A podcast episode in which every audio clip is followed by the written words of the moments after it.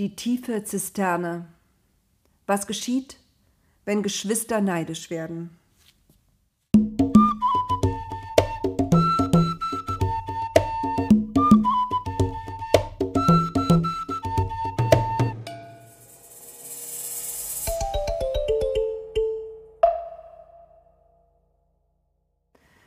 Ach, hätte Josef nur gemerkt, dass er zu weit gegangen war wäre er ein wenig bescheidener gewesen. Josef aber bemerkte nichts. Es schien ihm egal zu sein, was die Brüder von ihm dachten. Er lief herum in seinem bunten Mantel und plauderte, wo er ging und stand. Bei allen wollte er beliebt sein. Ja, er wollte glänzen mit seinem Wissen. Seitdem er den Sternenmantel trug, beschäftigte er sich in jeder freien Minute mit dem Lauf der Gestirne. Nachts stand er vor dem Zelt, schaute in den Sternenhimmel oder bewunderte den Mond in seinem hohlen, blassen Glanz. Sein Vater liebte es, ihm von seiner Mutter Rahel zu erzählen. Dies alles führte dazu, dass er träumte, tags und nachts. Wer ihm begegnete, hatte den Eindruck, dass er nicht mehr genau unterscheiden konnte zwischen dem, was wirklich passierte, und dem, was seine verträumten Geschichten waren. Eines Abends erzählte er wieder einen Traum. Stellt euch vor, begann er, ich träumte, ich stände mitten im Himmel, ganz oben, da wo die Sonne am Mittag steht. Sonne, Mond und elf Sterne tanzten um mich herum, und dann warfen sich die Gestirne vor mir nieder. Es war herrlich, dieses großartige Schauspiel anzusehen. Es herrschte eisiges Schweigen. Das war jetzt sogar Jakob zu viel. Zum ersten Mal wurde er wirklich ärgerlich über Josef. Was fällt dir ein? sagte er, und seine Stimme zitterte vor verhaltenem Zorn. Was soll dieser Traum, den du angeblich geträumt hast? Warum erzählst du das? Elf Sterne, sollen das deine Brüder sein? Und Sonne und Mond, etwa deine liebe Mutter, die schon lange tot ist, und ich? Sollen wir alle etwa kommen und uns vor dir auf die Erde werfen? Pass auf, was du sagst. Alle gingen schweigend auseinander. Die Brüder wurden noch eifersüchtiger auf Josef, auch wenn dieses Mal der Vater wenigstens etwas dagegen gesagt hatte. Jakob musste noch lange darüber nachdenken. Er würde ihn mehr dazu anhalten, seinen älteren Brüdern zu helfen. Josef hatte einfach nicht genug zu tun. Die Tagträume führten zu nichts Gutem. Der Junge brauchte eine Aufgabe, die ihn ablenkte von seinen unguten Gedanken. Bald sollte sich eine Gelegenheit bieten. Die älteren Brüder waren ein paar Tagesreisen nach Norden gezogen, um die Schafe und Ziegen dort zu weiden. Josef und Benjamin waren wie üblich beim Vater geblieben. Die beiden vertrieben sich die Zeit. Jakob konnte das nicht mehr mit ansehen. Benjamin war ja fast noch ein Kind, aber auch er konnte sich schon mal nützlich machen. Es gab immer etwas zu tun. Aber Josef war schließlich fast erwachsen, so ging das nicht weiter. Josef, rief er ihn eines Morgens zu sich. In seinem Ton lag ungewohnte Strenge. Hier bin ich, Vater, antwortete der. Weiden deine Brüder nicht bei Sichem im Norden? Da sollten Sie die Herden hintreiben, Vater, erwiderte Josef etwas erstaunt. Der Vater wusste doch sonst immer, wo seine Söhne sich gerade aufhielten. Er wusste auch, wo welches Getreide wuchs und wo wie viele Tiere weideten.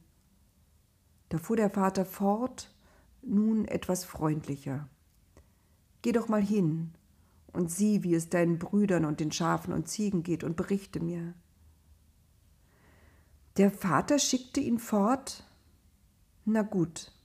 Solche Aufträge hatte er schon manchmal erfüllen müssen, da gab es keine Widerrede. Josef brach auf. Wenn er gut vorankäme, würde er in drei Tagen dort sein.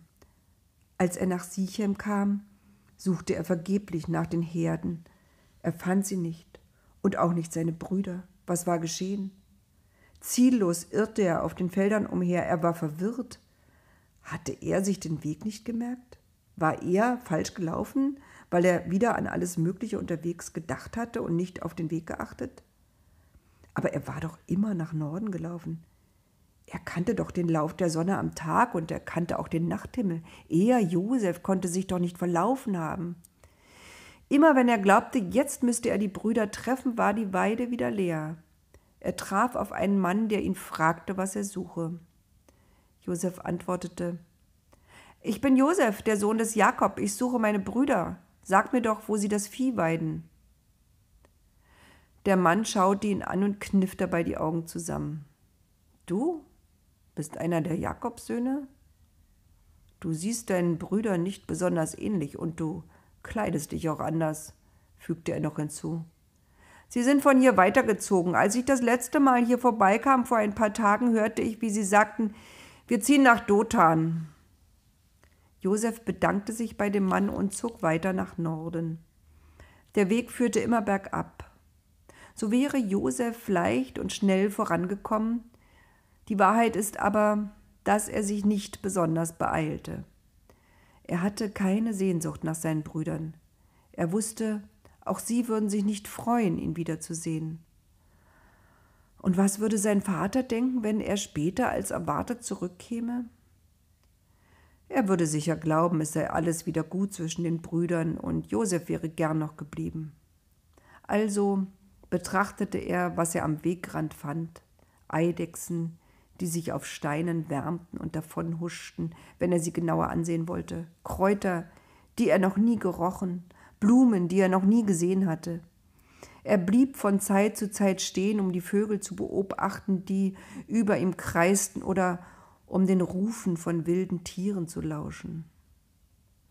Aus der Ferne betrachtet sah es so aus, als schlendere Josef den Berg hinunter. Er blieb stehen, er bückte sich, er schaute zum Himmel. Die Brüder beobachteten Josefs Abstieg ins Tal, in dem sie die Herden weideten. Sie sahen, wie er in seinem bunten Mantel den Berg hinabgeschlendert kam. Seht mal, da kommt unser Träumer, sagte Naphtali. Bestimmt soll er dem Vater erzählen, was wir hier machen, fügte Sebulon gehässig hinzu. Die Augen wurden klein, die Worte flogen durcheinander. Misstraut uns Vater? Muss er ihn uns immer auf die Fersen hetzen? Das Beste wäre, er wäre gar nicht da. Wir müssen ihn loswerden. Los, wir schlagen ihn und werfen ihn in ein Wasserloch. Dann sagen wir dem Vater, ein wildes Tier hat ihn gefressen. Dann kann er sehen, was aus seinen Träumen geworden ist. Nur einer schwieg, das war Ruben. Er hörte sich das alles eine Weile an, dann verschaffte er sich Gehör. Brüder, rief er, wir wollen doch keinen Mord begehen. Wir können nicht das Blut unseres Bruders vergießen.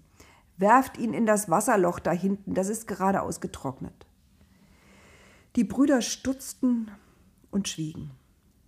Ruben war der Älteste, auf ihn mussten sie hören. Wahrscheinlich hatte er recht. Ruben aber hatte vor, Josef heimlich wieder herauszuholen aus der Grube, wenn keiner seiner Brüder es merkte, und ihn dann nach Hause zu schicken. Es war schon später Vormittag, als Josef endlich bei seinen Brüdern ankam. Hallo, begrüßte er sie. Ich soll euch vom Vater grüßen und fragen, wie es euch geht. Warum seid ihr denn so weit nach Norden gezogen? Ich dachte, ihr seid in Sichem. Dann sah er sich um. Schöne Gegend hier. Und schaut mal, was ich gefunden habe. Und er zog einige bunte Steine aus der Tasche seines Mantels. Die Brüder antworteten nicht. Was ist los? redete Josef weiter. Wollt ihr nicht mit mir reden? Ist irgendwas? Ihr schaut alle so seltsam. Die Brüder umringten ihn, es war fast wie in seinen Träumen, aber keiner von ihnen warf sich zu Boden. Keiner von ihnen hatte auch nur ein freundliches Wort für ihn. Keiner hatte bisher seinen Gruß erwidert. Josef wurde ungemütlich. Zieh deinen Mantel aus. Naphtali kam ihm bedrohlich nahe. Na los, wird's bald? Josef begriff nicht, was es sollte. Na, hört mal, rief er, was ist denn in euch gefahren? Da wurde er schon ergriffen. Zwei hielten ihn fest an den Armen und zogen ihm den Mantel aus. Seine Arme wurden grob nach hinten gebogen und schließlich fesselten sie seine Hände auf dem Rücken. Sie banden auch seine Füße zusammen, so dass er nicht mehr wegrennen konnte. Ruben, schrie Josef, Ruben, sag doch etwas, hilf mir endlich, du bist doch der Älteste. Das kann doch nicht sein, was unsere Brüder hier machen.